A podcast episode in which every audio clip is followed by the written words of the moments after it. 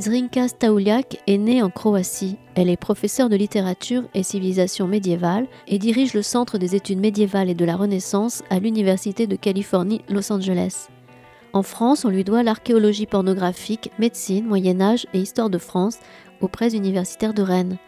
Mercredi 13 octobre 2021, Zrinka Stauliak présentait à la librairie Ombre Blanche Les fixeurs au Moyen Âge, son ouvrage paru aux éditions du Seuil lors d'un débat animé par Daniel Balou, maître de conférence en histoire médiévale à l'université Toulouse-Jean Jaurès.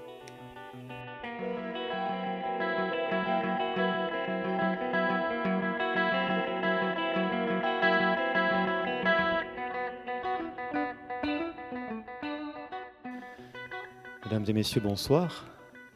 Euh, je suis Daniel Baloup.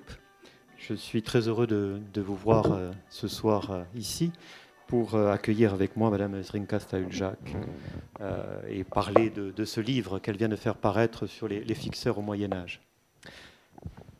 Bonsoir. Madame Stahuljak, dont vous enseignez la, civilisation et la littérature française à l'Université de Californie à Los Angeles.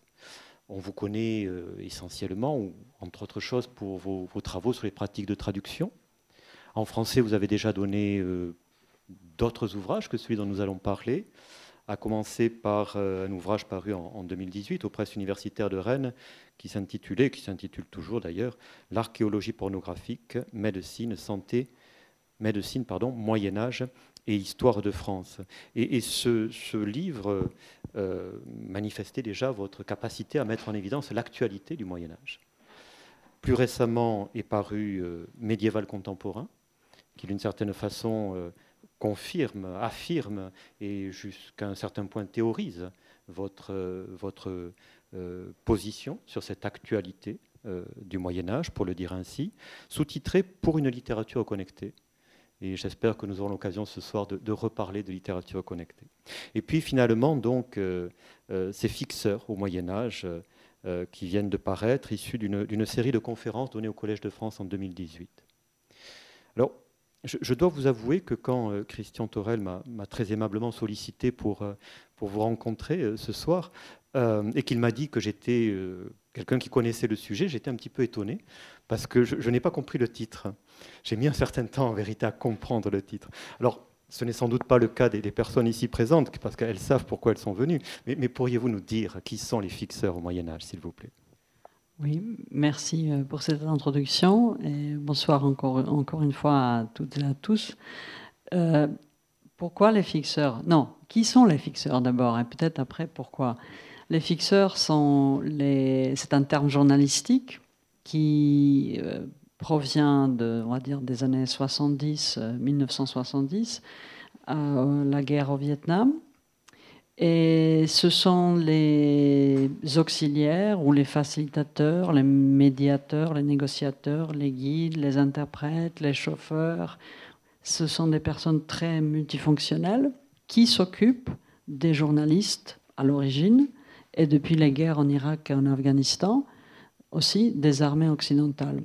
Donc ce sont des personnes, moi je les appelle dans le livre un peu, enfin J'en souris, mais je les appelle les hommes à tout faire, puisque souvent les fixeurs, ce sont des, hommes, surtout euh, dans les années 70 du siècle précédent, évidemment, c'était quand même les, hommes. Mais aujourd'hui, on a des fixeuses, euh, en Syrie notamment, et en, Irak, euh, dans le Kurdistan. Les journalistes ont beaucoup travaillé aussi avec des femmes. Donc ce n'est pas uniquement... ce ne ce sont principalement des hommes, euh, mais pas uniquement, il y a quand même des femmes. Alors pour le Moyen Âge, les sources qu'on a pour le Moyen Âge, des gens qui auraient fait un travail analogue, similaire, semblable, sont quand même les sources qui parlent que des hommes. Donc c'est pour ça que je dis c'est des hommes à tout faire, puisque c'est vrai. C'est vraiment des hommes, des personnes qui, qui doivent être prêtes en gros à tout pour faciliter la vie d'un journaliste ou d'un soldat, normalement quand même un soldat d'un rang, plus haut, pour les aider et pour, les, euh, pour leur protéger la vie aussi. Voilà. Donc, finalement, le, choix du titre et le choix d'utiliser ce, terme qui est très contemporain a une, manière de, manifeste. C'est une, façon d'affirmer ce lien que vous voulez aussi mettre en évidence entre notre actualité et ce, temps qui peut paraître lointain. Oui, je pense qu'il y a plusieurs choses. Même avant de vouloir mettre en évidence des liens, je pense qu'il y a une valeur heuristique à utiliser ce terme, comme vous le savez certainement, mais le public aussi. il y a beaucoup de termes qu'on utilise aujourd'hui pour parler des, des périodes passées qui sont tout à fait contemporains. Euh, par exemple, euh, bien sûr, on parle déjà euh, de la religion. Alors, il y a eu beaucoup de débats sur le terme religion est-ce que c'est approprié à des périodes passées. Pareil, on pourrait dire la même chose pour l'économie. Hein. Enfin, je veux dire l'économie telle, celle que à laquelle nous pensons aujourd'hui, ce n'est pas l'économie ou économia euh, des époques, euh, certainement des époques euh, du monde grec et, même du monde médiéval.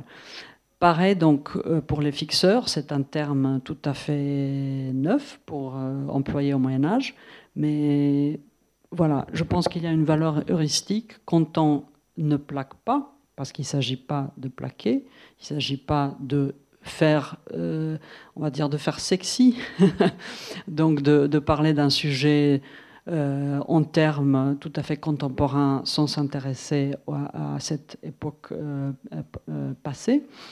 Et c'est ce que j'ai donc voulu faire. J'ai voulu l'utiliser comme un outil heuristique. D'ailleurs, je dis souvent que les fixeurs, pour moi, c'est un outil archéologique de deux manières différentes. D'une manière, c'est un outil archéologique pour parler du présent, euh, donc on passe par le passé pour pouvoir voir quelque chose euh, du présent. Et d'autre part, c'est aussi euh, un outil archéologique puisqu'il constitue, je peux, grâce à, ce terme, constituer une certaine archive historique qui me permet à réfléchir sur la période médiévale autrement. et c'est là où la question que vous aviez posée, posée des liens entre les deux périodes se, manifeste et devient, euh, devient intéressante pour le, travail de, chercheur, je pense, ou de chercheuse. Donc on voit que, me semble-t-il, dès à présent, un des premiers enjeux de votre ouvrage, au-delà du sujet même qu'il traite, hein, c'est cette, réflexion que vous proposez, votre, contribution sur cet aller-retour, je ne sais pas s'il faut le dire ainsi, entre notre époque et le Moyen Âge.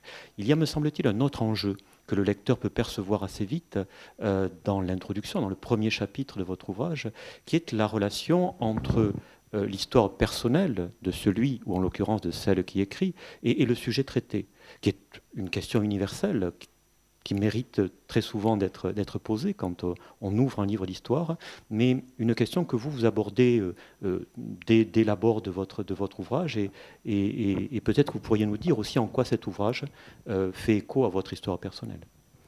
Oui, ça c'est une bonne question. Je pense que le véritable apport de cet ouvrage, c'est quand même d'explorer le lien entre le passé et le présent, entre le médiéval et le contemporain. Mais le premier lien, en effet, est euh, le, lien entre une expérience personnelle. Donc j'étais fixeuse, ce que je ne savais pas à l'époque, mais j'étais fixeuse euh, pendant les guerres en ex-Yougoslavie. On n'utilisait pas ce terme à ce moment-là. Donc j'ai appris que j'étais fixeuse quand les guerres euh, en Irak et en Afghanistan ont commencé. Et quand, on a commencé à peu près euh, vers 2005, je me souviens, 2006, à, peu près vers cette époque-là, j'ai remarqué qu'on parlait d'abord qu'on parlait des fixeurs, que ça, ça rentrait dans un vocabulaire, on va dire, plus, plus courant ça, résonnait. Enfin, quand on entend pour la première fois ce terme, moi, ça résonnait. Je me suis dit, ah ben, c'est quoi mon fixeur? Le journaliste qui dit mon fixeur. Bon. Euh, donc il y, avait, il y avait ça, et on a commencé d'ailleurs à, faire des travaux euh, dans le domaine de, la traduction, de la traductologie. On a commencé à produire des, articles, des travaux sur les fixeurs, pendant les guerres, euh, surtout en, Irak. C'était les premiers articles. Et là, je me suis intéressée à ça. Je me suis dit, tiens, ah bah, j'étais fixeuse. Alors que j'avais beaucoup lutté, en fait, euh, avec ma propre expérience, pas scientifiquement, je veux dire, pas en tant que chercheuse, j'ai lutté parce que je n'arrivais pas à mettre le doigt dessus, sur ce que qu'est-ce que c'était ce que j'avais fait. Et donc, euh, moi, j'avais écrit dès la fin des années 90, j'avais écrit sur cette expérience, pas de ma propre expérience, puisque je ne trouve pas que la valeur heuristique de mon expérience euh, gît, du tout dans, le personnel. Euh, je ne trouve pas que mon expérience personnelle est exceptionnelle. J'étais d'ailleurs pas la seule fixeuse. Il y a un nombre de collègues et même d'amis encore aujourd'hui qui ont vécu des choses bien plus importantes, bien plus graves que ce que j'ai vécu. C'est une histoire d'hasard. On est à un endroit, il y a quelque chose qui nous arrive, il y a des balles, il y a des obus, ou il n'y en a pas, ou, des choses encore plus graves. Donc mon expérience, je ne je la trouve pas exceptionnelle, mais elle peut devenir exceptionnelle. Enfin, il y a deux façons de voir ça. Elle n'est pas exceptionnelle euh, simplement. Pourquoi elle serait exceptionnelle puisque c'est une situation extrême? Est-ce que toutes les expériences qui nous arrivent dans des situations extrêmes deviennent exceptionnelles, deviennent des, histoires d'intérêt? Ça, c'est une première chose qu'on pourrait dire, je pense. Mais après, ce qu'il y a d'exceptionnel ou comment le rendre exceptionnel, c'est justement cette transformation de, chercheurs, enfin, ou en tout cas de réflexion qu'on peut, peut, apporter.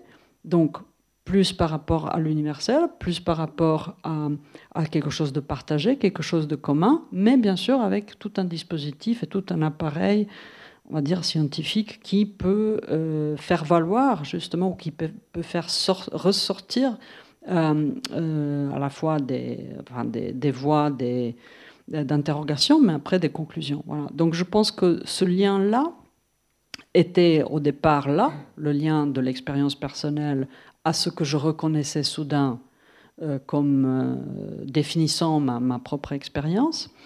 il y a ce lien, là, mais après, le véritable lien dans le livre, puisque j'avoue Hein, le premier paragraphe, c'est une, euh, voilà, une confession. Euh, je, dis, euh, voilà, j'étais fixeuse, j'en sais quelque chose, mais en fait, je ne vais pas vous parler de moi. Même si je vais vous parler de moi, parce que, mais je vais vous parler de cette expérience que tous les fixeurs auraient pu partager. donc je n'écris pas une égo-histoire, je ne vais pas faire comme certains historiens ont pu le faire, je ne vais pas faire une égo-histoire. Et je ne vais pas me mettre en avant comme quelqu'un d'exceptionnel qui, voilà, qui revendiquerait un savoir euh, euh, inédit. Mais le, les connaissances que je peux présenter sont peut-être inédites. ça, j'en suis convaincu.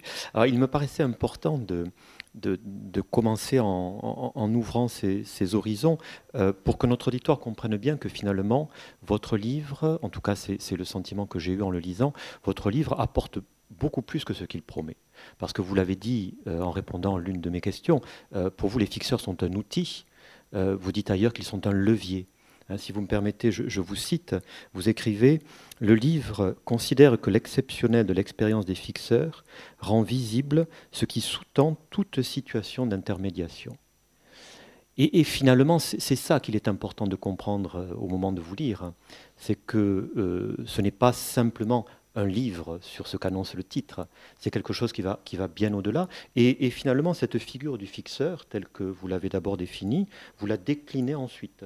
C'est-à-dire que l'on trouve dans votre livre euh, le fixeur, stricto sensu, si je puis dire, que, vous abordez au travers euh, des récits de croisade et de pèlerinage euh, en terre dite sainte, comme, vous l'écrivez. Mais on trouve aussi le traducteur, y compris les traducteurs très savants, Nicolas Oresme par exemple, on trouve des, individus que vous qualifiez de, fixeurs de soi-même. Euh, en particulier, vous, traitez de façon très passionnante la, figure de Marco Polo, et, vous abordez aussi un autre cas qui m'a personnellement beaucoup intéressé, celui des frères missionnaires, hein, les frères mendiants euh, missionnaires. Et, finalement, euh, je ne suis pas sûr que mon énumération soit tout à fait complète, mais vous nous parlez même d'état fixeur euh, en citant les cas euh, du royaume d'Arménie et de la République de, la République de Venise. Donc ce que j'aimerais bien, avant d'aller plus avant, c'est que peut-être on, reprenne quelques-uns de, ces, quelques-unes de ces figures de fixeurs, de ces déclinaisons du thème du, thème du fixeur, en commençant, si, vous le voulez bien, par, euh, celui que vous avez défini, c'est-à-dire l'homme à tout faire, l'intermédiaire, euh, que, que, vous abordez, comme je l'ai dit, à travers des, des, récits de, comment dire, de, voyage. Hein, euh, au Proche-Orient, euh, euh, accompli par des Occidentaux entre 13e et 15e siècle. Et, de, cette, de cet examen des sources que vous nous proposez, vous, tirez la conclusion que, je vais vous proposer de développer, si vous voulez bien, que le fixeur est un personnage très ambivalent. Alors pourquoi est-ce que ce fixeur-là est ambivalent, dites-nous? Parce que tous les traducteurs sont des traîtres. Hein, donc ça, c'est la, fameuse euh, expression, n'est-ce pas, italienne. Même si on parle pas l'italien, on en connaît une. C'est traduttore, traditore. Donc traducteur, traître. Euh, mais parce que, euh, comme la façon dont je définis le fixeur, quand même, je vais juste reprendre ça. je dis, ce sont bien sûr des intermédiaires. Ils font tout, mais toujours à la base qu'il y a, il y a une différence de langue. Donc il y a quand même la traduction, c'est-à-dire l'interprétariat, parce que je parle de l'oralité en fait et de la communication. Et donc euh, euh, il y a toujours la langue, la langue, et la deuxième chose qu'il y a toujours, il y a une situation de tension. Alors bien sûr, on pourrait dire c'est la guerre, ça peut être le conflit armé, mais moi je dis tout simplement le fait qu'on n'est pas sur un terrain familier, on ne connaît pas la langue, on ne connaît pas les coutumes, on connaît peut-être, c'est même une, euh, une, culture, une religion tout à fait différente. On est dans un pays où on ne connaît personne. Donc, c'est vraiment une situation, nous on dirait aujourd'hui touristiquement dépaysante, mais là c'est très inquiétant, évidemment. Donc, on est en gros euh, complètement euh, à la merci de cette personne qu'on a embauchée, de ce fixeur, même s'il y a un contrat, on est dans une situation finalement toujours de suspicion. Est-ce que cette personne, qu'est-ce qu'elle dit, qu'est-ce qu'elle fait euh, Est-ce que elle va vraiment, est-ce qu'elle fait au mieux? Est-ce qu'elle est là pour nous ou au fond elle, fait des trafics à côté, etc. Et c'est cette ambivalence-là que surtout bah, tous, tous les, pèlerins, tous les missionnaires en parlent. Euh, c'est qu'ils ne sont jamais sûrs, enfin, ou ils, sont plutôt très très sûrs que malgré le contrat qu'ils ont passé avec leur fixeur, euh, on leur extorque de l'argent, euh, on leur vole leurs vêtements ou nourriture, il faut faire des dons, des cadeaux en plus. Euh, ils sont, euh, on les abandonne dans le désert sans eau et puis euh, ils disparaissent, donc ils sont coincés dans le désert, etc. Donc, et ils sont tout le temps, ils s'attendent tout le temps à, ce que quelque chose de, de très dangereux pour leur, qui mette en danger leur vie, que quelque chose de pareil arrive. Donc c'est ça cette ambivalence primaire presque avec le fixeur, c'est-à-dire qu'il y a un rapport de méfiance et que de la, la confiance, euh, on, a besoin de faire confiance, mais on est tout le temps aussi dans la méfiance. Et c'est ce euh, aller, euh, le va-et-vient en fait entre la méfiance et la confiance, où certains, alors certains pèlerins nous racontent qu'ils ont vraiment développé des, rapports d'amitié avec leur fixeur mais d'autres qui restent dans une hostilité parfois très ouverte envers leur fixeur parce que cette méfiance prévaut finalement euh, sur la confiance qu'on peut construire. Ça, je dirais, peut-être si vous voulez euh, que je continue, je, pourrais, mais enfin ça, c'est le premier rapport. C'est vraiment, je me trouve, ma vie est entre les mains de cet, cet homme qui va tout faire parce que voilà, il y a un contrat, certes, mais je ne me sens pas euh, en confiance parce que je dépends entièrement de lui. Et c'est cette dépendance entière, absolue, qui est la cause de cette ambivalence et de cette méfiance qui revient Après, on, peut sentir, on peut vraiment lire ces textes, de, euh, on peut le sentir presque comme, des vagues, en fait. Il y a la, montée en tension, puis soulagement. Puis la remontée de tension, soulagement. Et c'est très. Euh, quand, on, euh, vraiment, quand on retrace cette ambivalence entre le fixeur et le client, on peut lire les textes aussi de cette manière-là. C'est assez intéressant. Donc il s'agit au fond d'une relation, d'une relation qui parfois euh, engage la vie, engage la mort, euh, et cela vous conduit à finalement euh, regarder la question du fixeur comme une question éthique. une question éthique que vous abordez en particulier en reprenant le thème du don, vous, euh, vous, reprenez de façon d'ailleurs euh, extrêmement claire et le, lecteur s'y retrouve, y compris s'il n'a pas cette, connaissance de la, littérature anthropologique que, qui pourrait être nécessaire. Vous reprenez plusieurs grandes théories classiques sur, la, question du don, mais, que je ne sais pas s'il faut dire que vous les actualisez, mais en tout cas, vous les reformulez à partir de la question du fixeur. Je, vais essayer d'expliquer ça, oui. Donc, on est dans une situation de, survie, on va dire, parce qu'on est toujours, il y a toujours, comme, comme euh, on est en suspens, en fait, par rapport à, ce voyage qu'on fait, que si on est pèlerin, on va voir les lieux saints en Syrie médiévale, si on est missionnaire, on va, on va jusqu'à la cour mongole, mais on est vraiment euh, tout le temps entre la vie et la mort. Et, quand je, quand je parle, dont, j'ai déjà dit que de temps en temps, les, euh, les fixeurs demandent euh, aux, clients de leur donner ce qu'ils appellent une courtoisie, donc un don, en fait, c'est un don d'argent. Euh, et nous, on dirait aujourd'hui que c'est le, le bakshish, en fait, c'est le pourboire. donc, ils leur demandent ça où il y a une sorte de, contraste silencieux finalement, euh, où les pèlerins comprennent, que, où les missionnaires comprennent qu'il vaut mieux donner un don, parce qu'en fait ce don d'argent, qui s'appelle courtoisie, et d'ailleurs c'est un terme que même les, donc, euh, les fixeurs qui sont musulmans, qui sont euh, les chrétiens d'Orient, qui sont juifs, ils sont vraiment de, euh, confessions différentes. Euh, et ils utilisent tous ce terme-là, courtoisie. Et en latin, et en italien, et en allemand, et en anglais, enfin toutes les langues vernaculaires, on utilise ce terme.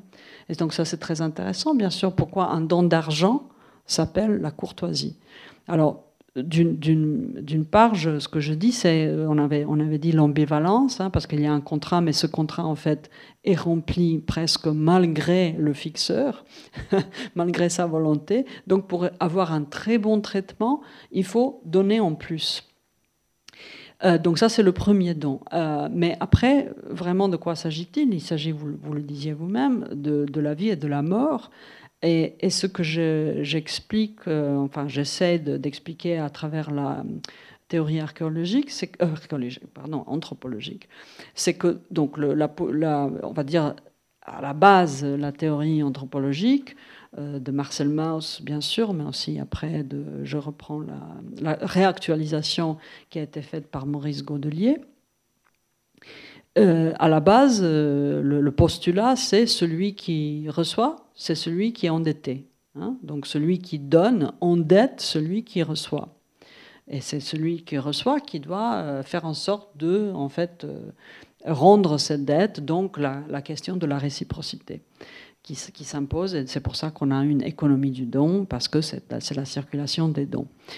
Euh, ce que je constate parce que j'étais partie à la base, pour moi c'était voilà, je vais, clairement, il y a la courtoisie, il y a des dons, euh, euh, une question de, circulation de, vie en fait, parce que c'est ça ce que le fixeur fait, il protège votre vie, il la, sauve, hein, il la garde. Donc on remet sa vie entre les mains d'un fixeur pour qu'il la garde, pour qu'il la protège, et si le contrat est rempli, eh ben, on a la vie sauve. Hein. mais en fait, parce que la vie est sauve, on reste endetté. Donc on a payé ce fixeur pour qu'il remplisse un, job. Ce job est rempli. Euh, donc normalement on serait quitte. mais là, on reste endetté. Donc c'est là, on va dire, euh, à l'encontre de, de, la théorie anthropologique, c'est celui qui donne qui s'endette. Et c'est ça ce que euh, j'analyse. Alors pour la question éthique, du coup, déjà aussi, euh, du coup là, la question de la réciprocité va se poser. C'est là où je vais en venir sur. enfin, c'est là où la question du Moyen Âge, va, enfin, où la situation médiévale va interroger le contemporain. Euh, ça, c'est euh, euh, la question de la réciprocité. Mais déjà, tout simplement, poser, on le poser en termes éthiques, c'est donc est-ce qu'on est vraiment quitte hein? Qu'est-ce qu'on, si, si nous on est, si celui qui est le client qui a payé, qui a eu la vie sauve, est endetté, comment, euh, comment, euh, qu'est-ce que ça, qu'est-ce que ça nous dit? Qu'est-ce que ça nous, qu'est-ce que ça nous raconte? Cette, cette éthique-là et cette éthique qui en finalement euh, se fonde dans la relation hein, et cette relation très ambivalente, bien sûr, dont on a dont on a déjà parlé. Et cette question éthique, bon, en soi, est passionnante, telle que vous venez de la restituer, telle que vous la développez dans, d'assez nombreuses pages de votre, de votre livre. Cette question éthique, elle me paraît aussi euh, euh, essentielle euh, quand on vous lit et quand on essaie de, de, mesurer toute la, toute la portée de votre proposition, parce que comme vous venez de l'annoncer, c'est à partir de cette question-là, ou pour faire vivre cette question, pour lui donner sens et pour lui donner toute sa mesure, que euh, vous revenez vers notre, présent. Autour justement de cette idée de don et autour du questionnement sur la, question, sur la réciprocité euh, du don. Euh, vous écrivez, vous rappelez une, chose que l'on peut a priori concevoir, mais qu'il est important de dire, que ce dont il s'agit, c'est d'une éthique de la part des fixeurs. Hein, ça, c'est peut-être ce que l'on imagine le plus immédiatement, c'est-à-dire que le fixeur se doit au contrat. Euh, donc euh, il doit tenir son engagement. Mais vous ajoutez immédiatement après une éthique envers les fixeurs. Alors, on pourrait se, poser la question de, la manifestation de cette éthique envers les fixeurs à l'époque médiévale. Mais euh, je veux bien vous la poser et connaître votre opinion sur ce sujet-là. Mais dans votre ouvrage, surtout, cette question de la réciprocité et donc de l'éthique envers les fixeurs nous ramène aux contemporains et très concrètement nous ramène à l'Afghanistan. Oui, donc euh, voilà, ça c'était euh, beaucoup de, je pense, de petites questions dans votre, dans votre grande question. Oui, donc la question de qui doit quoi à, qui, euh, c'est la question que je pose donc pour l'Afghanistan. Alors je vais juste reprendre un peu le contexte, même si on a tous été, nos mémoires ont été, je pense, très rafraîchis ces derniers temps au moment du retrait des, armées occidentales de l'Afghanistan euh, en, août. Euh, la France, euh, donc puisque c'était un livre qui s'adressait d'abord au public français, je parlais principalement du cas français, même si j'évoque euh, le cas allemand et le cas, des États-Unis. Bon, il y avait aussi des Britanniques, bien sûr. Donc toutes ces armées occidentales qui avaient ces troupes et qui ont embauché des, des fixeurs sur place, donc que les, les Français appellent interprètes et auxiliaires. Voilà, ben, c'est exactement ça. Interprète auxiliaire, c'est fixeur. Euh, euh, et euh, la France avait à peu près 800, 800 personnes de, fixeurs. Et jusqu'à aujourd'hui, enfin là j'ai pas les tout derniers chiffres, mais je pense depuis un mois j'ai pas les tout derniers chiffres, mais je pense que rien n'a changé. La France a rapatrié 260 personnes. Maintenant, il faut savoir que c'est euh, rapatrié, parce que c'est les Français qui disaient rapatrier, mais euh, là c'est intéressant, j'ai utilisé ce terme, relocaliser 260 personnes. Mais ça, c'est depuis 2013, parce que la, France a commencé le retrait de ses, troupes, de ses troupes en 2013. Donc entre 2013 et 2021, août 2021, il y a 260 personnes qui ont été relocalisées en France sur les 800, dont 21 personnes uniquement au mois d'août alors qu'on sait que des ministères, du ministère des Affaires étrangères nous ont indiqué, d'ailleurs c'était dans tous les journaux, c'est comme ça que je l'ai appris, qu'il y avait 2700, 2800 personnes qui ont été évacuées d'Afghanistan euh, en, août par le pont aérien. Donc, qui sont, évidemment, la question qu'on peut poser, c'est qui sont sur les 2700 personnes qui ont été évacuées, euh, comment se fait-il qu'il n'y a que 21 personnes de ces fixeurs qui ont quand même euh, travaillé pendant des années pour l'armée française et ont sauvé et protégé la vie des soldats français?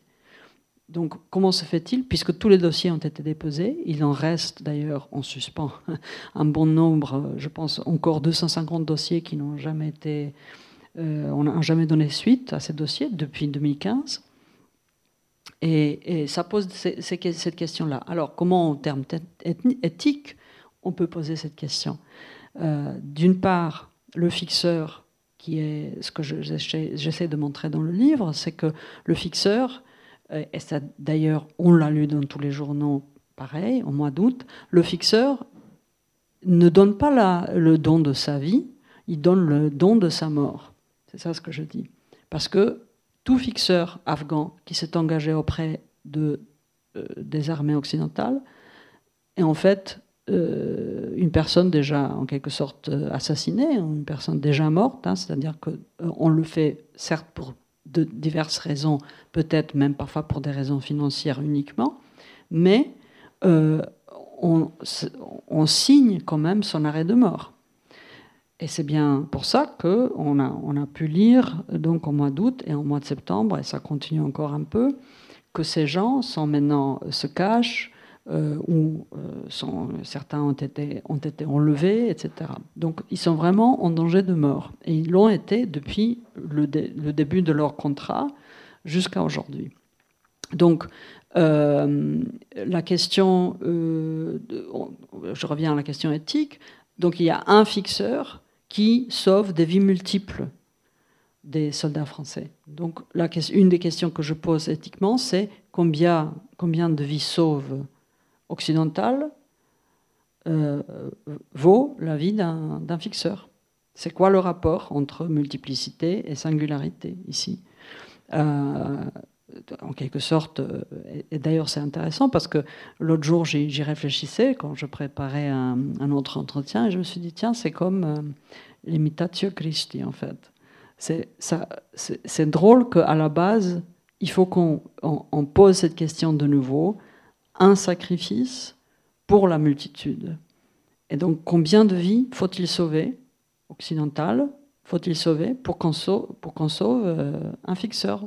Donc là, on pourrait prendre toutes les troupes françaises qui ont été en Afghanistan et faire une jolie euh, mathématique. Euh, je ne l'ai pas faite parce que je suis très mauvaise en, maths, mais on pourrait, voilà, sur les 260, combien en, gros de troupes il y avait, on pourrait arriver à un, calcul. Bon, et donc c'est ça la question éthique. Et, finalement, euh, je pense que cette question de réciprocité, ce que je dis euh, très, très, presque, je dirais brutalement, c'est euh, voilà, il a donné sa mort, mais on ne peut pas lui donner le don de la vie. Et, c'est là où, encore une fois, donc je reprends cette, idée du don, mais aussi que je dis que cette, euh, cette question éthique déstabilise finalement des États entiers.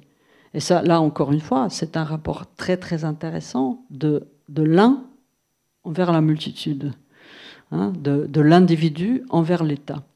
Et comment cette question de langue et de don peut déstabiliser un État entier ou des États entiers, parce que quand même, tous ces États ont dû rendre compte au moins un petit peu publiquement, et en France, et en Grande-Bretagne, et aux États-Unis, et en Allemagne au mois d'août 2021. Nous avons là un, tragique exemple qui, me semble-t-il, illustre de façon très, très forte et très convaincante la, l'efficacité de la, démarche que vous proposez entre notre actualité, notre temps, et euh, la période médiévale, hein, l'une servant finalement à, penser une, situation, une, relation euh, dont euh, on, mesure ensuite les, implications quand vous la, la, dépaysez pour la ramener d'une certaine façon jusqu'à nous. Est-il possible sur cette question de la réciprocité, parce que j'avoue que je suis moi-même médiéviste et c'est une question que je me suis posée, je n'ai pas su répondre, donc je me permets de vous demander, pensez-vous qu'il est possible de boucler la boucle et, de, poser cette question de l'éthique envers euh, le fixeur pour la période médiévale? Est-ce que les, sources que vous connaissez bien donnent des, choses sur, ce, sur cette question-là? La responsabilité et l'engagement du, commanditaire, du patron vis-à-vis du fixeur. La situation n'est pas tout à fait pareille. Là, je, tiens à, dire que justement, on parlait de ne pas plaquer. Donc, je ne plaque pas les situations les unes sur les autres. Donc, la situation n'est pas entièrement euh, la même, même si les hôtes, euh, c'est-à-dire l'armée occidentale, comme les pèlerins et les missionnaires, arrivent chez les, autres, hein, chez les musulmans. Euh, donc euh, ça, ce contexte-là est pareil, mais après, ce n'est pas pareil parce que finalement, euh, au Moyen Âge, une fois que les pèlerins ont... donc il y a une interruption après la chute, après la chute de Saint Jean d'Acre, jusqu'à vers 1303, donc ça c'était en 1291, et euh, jusqu'à 1330 à peu près, il y a une interruption dans la régularité des visites, euh, même avec des embargos et l'interdiction de la, de la papauté euh, contre les voyages vers, vers la outre-mer, hein, donc vers la, vers la Syrie médiévale. Donc, une fois que, on va dire, les voyages reprennent, euh, ces, fixeurs qui, sont là, même si, comme je l'avais dit, ils sont musulmans, ils sont chrétiens d'Orient, ils sont, juifs, euh, ils sont vraiment de toute euh, confession, ils sont finalement, il y a un contrôle, il y a une surveillance, on va dire, qui ne marche pas toujours très bien, par ceux qu'on appelle les grands dragomanes, de, soit de Jérusalem, soit du Caire. Et ça, c'est des officiers quand même des États, de l'État mamelouk, euh, qui sont censés, donc Drogman, euh, ça c'est quand même, c'est Tourgiman, c'est le, le traducteur, Truchement, hein, c'est on va dire les grands traducteurs, les grands interprètes, euh, mais c'est un poste officiel, enfin d'officier de, l'État mamelouk. eux, ils sont censés contrôler le comportement des fixeurs de, ces petits, euh, petits. Et s'il y a vraiment des, plaintes euh, assez sérieuses, là, ils sont punis, c'est une punition corporelle, euh, et c'est décrit dans, dans certains récits. Mais donc, le, côté éthique, de, il n'y a pas de. Ces gens, ces fixeurs médiévaux n'ont pas besoin d'être relocalisés. Ils, ne sont pas en danger de mort tout ce qu'il doit faire, c'est être à peu près correct avec des pèlerins et sans, sans gros, grands excès. Alors s'il y a de, grandes, de, grands excès, là, ils sont punis. Euh, donc s'il y a multiples plaintes euh, ou à répétition, etc., là, ils vont être punis par, le, euh, par les grands drogman. Mais sinon, il n'y a pas. Là, la situation ne, ne, correspond pas entièrement. Après, il y a des, des, histoires, des récits où on apprend que, ça je l'ai déjà mentionné, il y a des moments où une amitié, même si c'est une amitié de circonstance, se noue. Donc vraiment, euh, une, euh, on va dire une relationnalité positive, parce qu'il y a toujours une relation. Mais euh, là, c'est plutôt du côté positif. Et là, c'est la réciprocité. C'est par exemple, je parle d'un euh, voyageur, d'un pèlerin, Félix Fabry, euh, qui a voyagé deux fois en Terre Sainte, dite sainte, euh, et qui, à son deuxième voyage, rapporte des... ah, j'oublie le mot maintenant en français. des... Sur le cheval, là où on met le pied, l'étrier apporte des étriers pour la mule de, euh, de son euh, fixeur, qu'il cherche et qu'il trouve et lui offre ça en cadeau. Donc ça, c'est une forme. évidemment, il dit, en plus, il dit, là, j'étais comme un roi. Il dit pas ça, mais en fait, c'est ça ce qu'il décrit.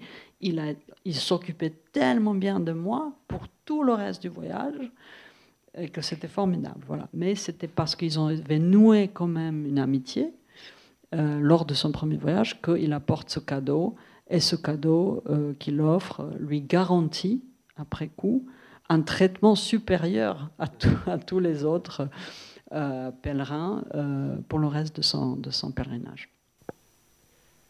Alors nous avons parlé du Proche-Orient médiéval, nous avons parlé de l'Afghanistan contemporain, et on pourrait se laisser aller à penser que les fixeurs sont avant tout nécessaires, peut-être même surtout nécessaires dans la relation entre l'Occident et le, monde musulman. Et, on arrive au chapitre 5 de votre ouvrage, qui est le dernier, euh, et ce chapitre 5 nous, nous transporte, et nous nous retrouvons en Bourgogne. Et, vous nous démontrez qu'en fait, cette question des fixeurs peut être envisagée aussi dans, d'autres parages que ceux que vous avez d'abord euh, parcourus. Euh, vous montrez que la Bourgogne est un état de fixeur. Donc j'aimerais que, vous nous expliquiez cela parce que ça m'a paru très suggestif et très intéressant. Et, puis vous montrez finalement que euh, les fixeurs ont un lien particulier avec l'Empire et peut-être avec l'impérialisme. Encore une fois, il y a deux questions dans une, excusez-moi. Vous, allez me rappeler s'il faut la, deuxième question. Euh, oui, alors euh, la Bourgogne, bah, la Bourgogne du XVe siècle est un, est un État, une forme étatique hein, très intéressante. C'est une principauté, c'est un duché euh, qui ne s'élève jamais au niveau d'un royaume, mais qui, comme je, je l'explique, devient un empire. Euh, alors, euh, la Bourgogne sous les, ducs euh, valois est en effet, je l'analyse comme un État fixeur. D'ailleurs, vous, l'aviez évoqué aussi. en passant, je parle de l'Arménie, je parle médiéval, de la République vénitienne, aussi comme des États fixeurs. Et d'ailleurs, je dis, mais d'ailleurs, je peux évoquer un exemple tout à fait contemporain de l'État fixeur en, lien avec l'Afghanistan, c'est le Qatar. Qu'est-ce qu'on lit tous les jours, ces jours-ci, dans les journaux? Bah, C'est que tout le monde passe par le Qatar. Bah, voilà, c'est un exemple d'un État fixeur qui, justement, par. Alors, on pourrait définir les États fixeurs. Est-ce que c'est les États qui sont plutôt petits, qui ont un statut quand même assez important, mais qui n'ont pas le, statut, le plus grand un statut donc de royaume, donc c'est un duché, etc. Puis évidemment, il y a la situation territoriale qui permet qu'un État devienne fixeur. Donc ce n'est pas uniquement des États marchands, ce qu'on aurait pu penser quand on parlait de la République vénitienne ou euh, la République de Venise ou euh, l'Arménie, qui sont quand même deux grands États fixeurs, mais de marchands. Euh, donc là, c'est euh, Bourgogne euh, déjà faisait le fixeur pendant la guerre de Cent Ans entre le royaume d'Angleterre et le, royaume de France. Et après, à la fin de, ce conflit, quand même, vers 1430-1440, se tourne de plus en plus vers l'Orient et devient une forme de fixeur euh, de passage, d'ailleurs beaucoup, je pense, grâce, ou en conséquence de ce qui est arrivé à Jean de Nevers, euh, qui, sera, euh, qui sera le duc, qui deviendra le duc de Bourgogne, mais quand il était encore comte, je pense qu'il était comte. Euh, il, a, été euh, le chef de la croisade franco-bourguignonne à Nicopolis, la grande défaite de Nicopolis en 1397, euh, et il a été capturé par les Ottomans. Et donc ce lien entre la Bourgogne et le monde musulman, en tout cas le monde turc, turc musulman, est très ancien date de, cette fin du XIVe siècle et continue tout le long du, XVe siècle. Euh, donc la Bourgogne de, Philippe le Bon euh, se, situe en fait ou, prend cette place, même si elle n'est pas, pas, pas une, un État maritime. Hein, mais se situe quand même entre, euh, on va dire, euh, la papauté, les, royaumes euh, occidentaux, la papauté et les chrétiens d'Orient qui passent tout le temps à la cour de Bourgogne depuis ce moment-là, depuis la fin du XIVe siècle. donc voilà, ça c'est pour l'État lui-même.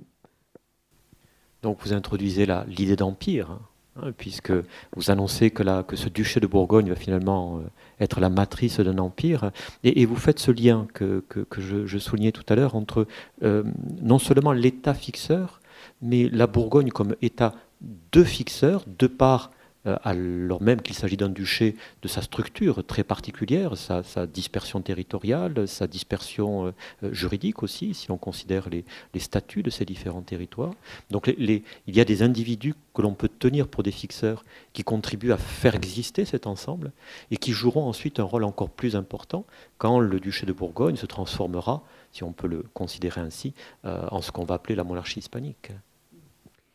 Oui, ce que je, démontre, c'est que, en effet, la Bourgogne, donc euh, il y a la Bourgogne du Nord, on va dire la Bourgogne des Pays-Bas, enfin euh, les Pays-Bas bourguignons, et puis il y a la Bourgogne, telle qu'on connaît encore aujourd'hui, euh, qui était à, l'origine de, de, ce, de, ce, de cet État qui était non contigu, donc qui était composé de, territoires non contigus, et en plus, comme vous l'avez dit, euh, des, euh, des, territoires qui avaient des statuts très différents parce qu'ils étaient intégrés euh, à la principauté, on va dire, au duché, mais sans pour autant transformer leurs leur droits.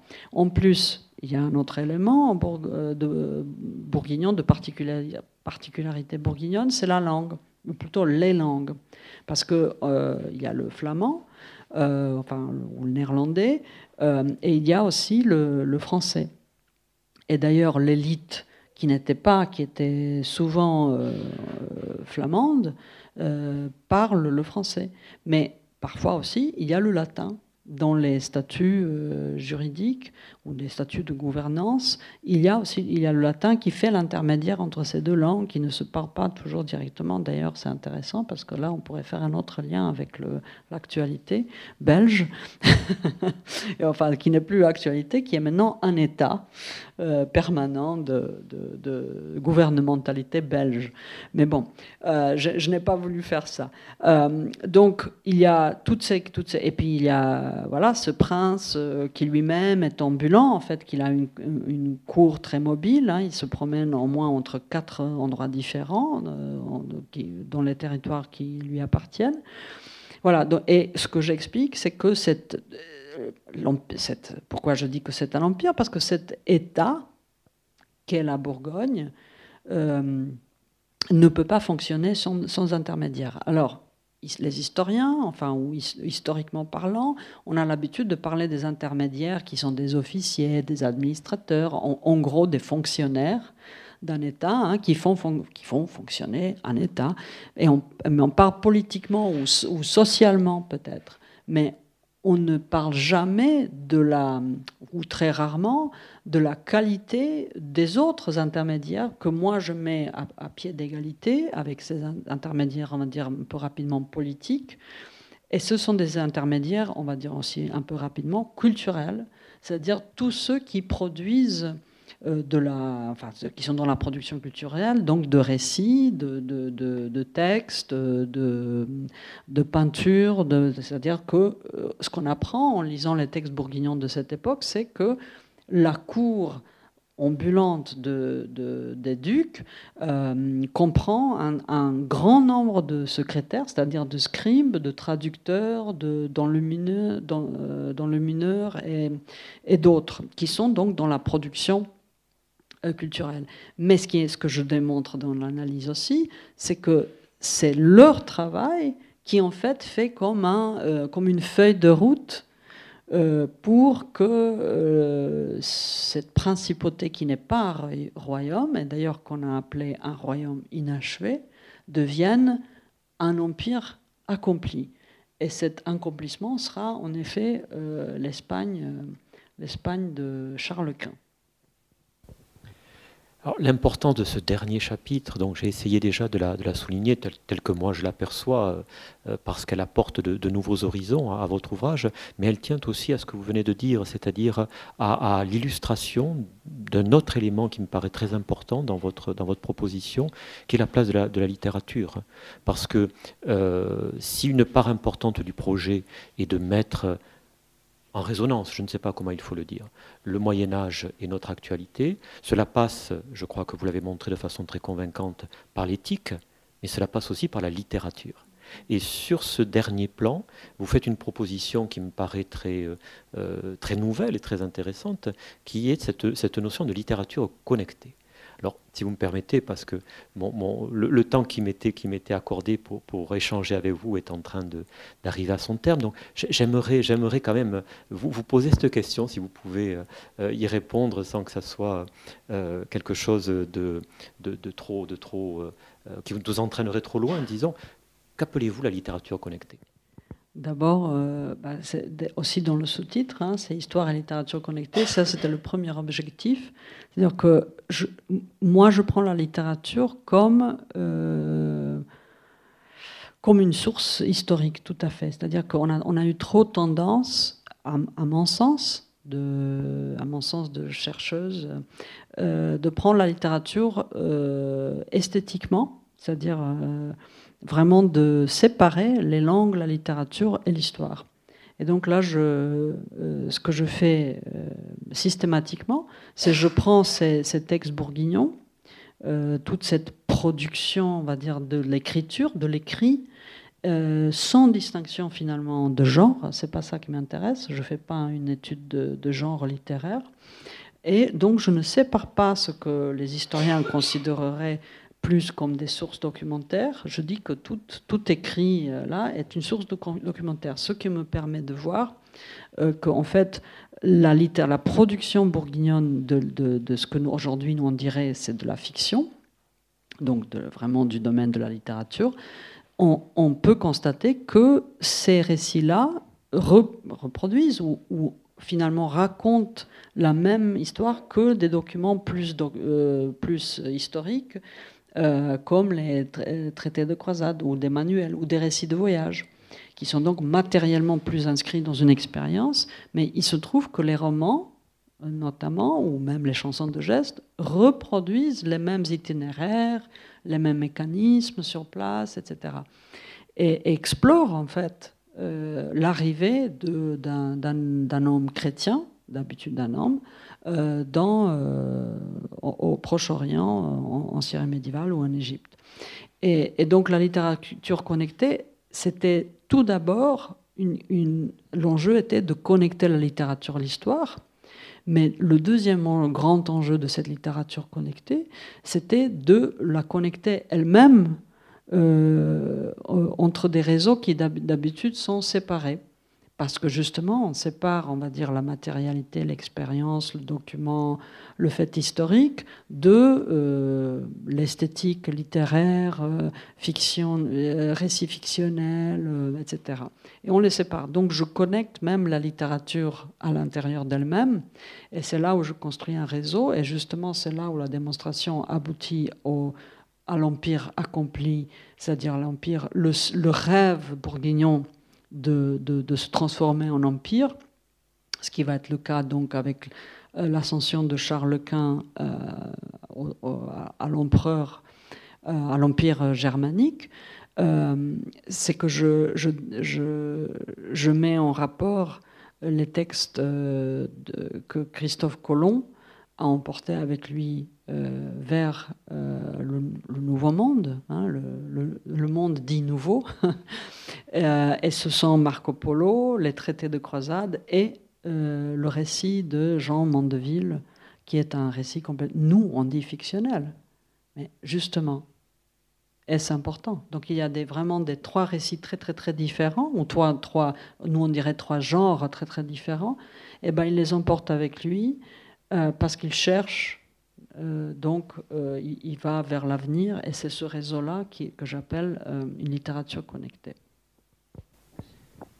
Et, pour, d'une certaine façon, manifester cette, cette, cette, profession de foi, vous avez une, une très jolie formule qui apparaît, je crois, à deux reprises dans votre, dans votre texte. Vous écrivez que la littérature médiévale doit être regardée comme une archive historique pleine de potentiel pour le contemporain. Je trouvais que c'était, très beau, ça, donne beaucoup à penser, comme beaucoup de pages de votre, de votre bel ouvrage. Donc je, je me permets de la, de la, livrer à notre auditoire pour, pour terminer. Et hum, si mon temps à moi est écoulé, en revanche, il en reste euh, pour celles et ceux qui, qui sont venus nous, nous écouter ce soir. Donc je, vous propose à votre tour de, prendre la parole et de, si vous le souhaitez, euh, poser des questions à, notre invité. Est-ce que quelqu'un souhaite poser une question? Il y a une question. Je, vais porter le micro parce que Il semble que tout cela soit enregistré, il faut qu'on vous entende. Super pour l'enregistrement. Euh, on a reçu il y a quelques années à la librairie Gilles Avard, qui a travaillé sur les, les trappeurs, les hommes des bois et, euh, ceux qui étaient appelés truchements euh, en Amérique du Nord entre le XVIIe et le XIXe siècle, et dont il étudie à la fois la manière d'être des explorateurs, des commerçants, des chasseurs, des, escrocs parfois, euh, et aussi comment ils se sont... Alors, ils travaillent sur des, sur des Français, en tout cas des francophones. La manière dont ils se sont progressivement installés dans le pays, de plus en plus loin de l'Est vers l'Ouest, et comment ce pays, c'est, en tout cas les États-Unis, en tant qu'États-Unis, se sont constitués petit à petit. Et euh, votre réflexion m'a amené à cette question-là de savoir, euh, vous parlez de, euh, de la Syrie médiévale qui était appelée Terre Sainte, mais dont les Occidentaux ont, dû se retirer. Euh, vous parlez de l'Afghanistan, dont les Occidentaux ont dû se retirer, et donc des fixeurs qui ont servi des puissances qui ont été vues comme occupantes et qui sont partis, alors que finalement, pour les États-Unis, il y a une mémoire des trappeurs et des explorateurs qui sont pour eux des pionniers, donc des constructeurs d'une nation. Et euh, est-ce que finalement, pour des personnes qui à l'époque avaient à peu près le même statut et qui ne pouvaient pas savoir si effectivement allait se créer un État euh, euh, européen chrétien en Syrie ou pas, ou qui allaient savoir si allait se créer un État français en Amérique ou pas, est-ce que vous pensez que pour eux, il y a une différence de, nature, d'une certaine manière, de leur manière de fonctionner? Ou est-ce que finalement c'est juste une mémoire qui est différente suivant la position euh, coloniale, disons? Merci pour cette très belle question. Mais moi, je, dirais que dans le dispositif, non, il n'y a pas de différence. Mais vous avez en fait donné la réponse, euh, il me semble, à votre propre question. C'est-à-dire c'est une question de la constitution de la mémoire, mais aussi la mémoire se constitue parce que le projet, un certain projet a réussi et d'autres a échoué. Et donc c'est ça, c'est-à-dire que finalement, euh, non, mais au moment, c'est-à-dire historiquement, quand on regarde le moment euh, où ça se passe et comment le dispositif du fixeur fonctionne, je dirais que non, il n'y a pas de, il y a, il a pas de, il y a, il y a quelques différences parce qu'il y a toujours des différences euh, dans, dans l'expérience située. Mais je ne, je ne dirais, je, oui, voilà, comme je l'ai dit, vous avez donné la réponse. La, réponse, elle est dans la mémoire, mais la mémoire dépend de la façon dont il y a eu l'insertion euh, ou pas euh, des fixeurs. Euh, voilà. Donc, je, n'ai pas. En fait, il faudrait que je réfléchisse plus longuement et que je regarde un peu. je, connais ces travaux, mais il faudrait que je.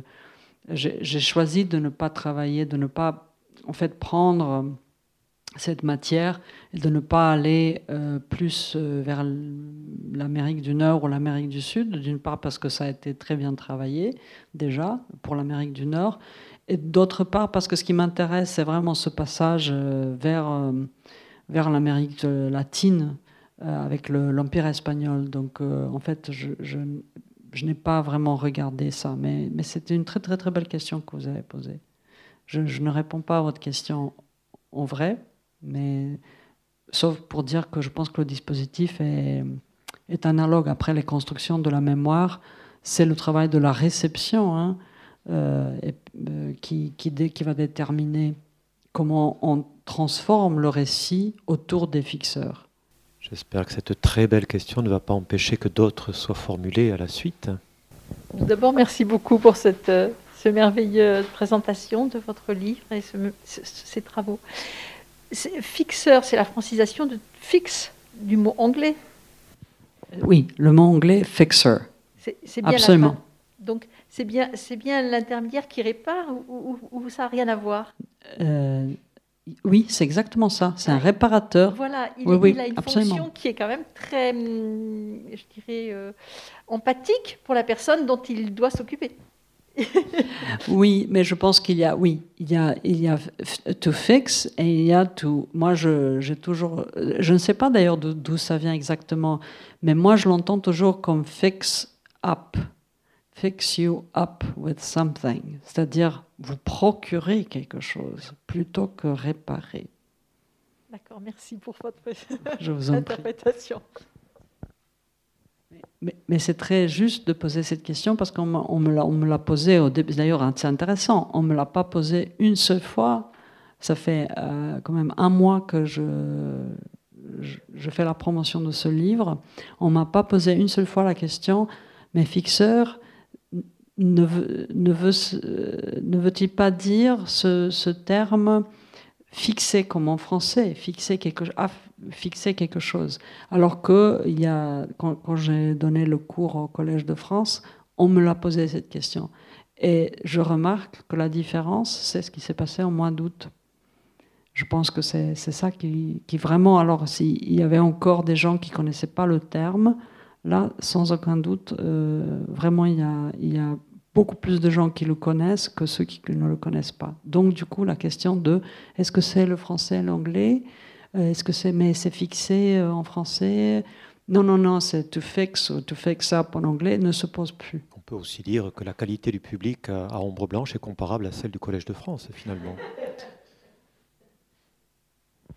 Encore une question avant de se séparer? Non, tout le monde a été éclairé. Mais écoutez, il nous reste à vous remercier beaucoup.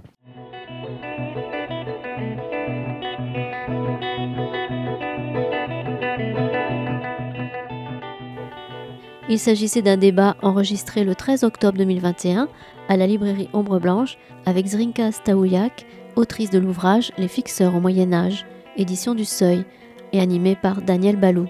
Réalisation et mise en onde Radio Radio.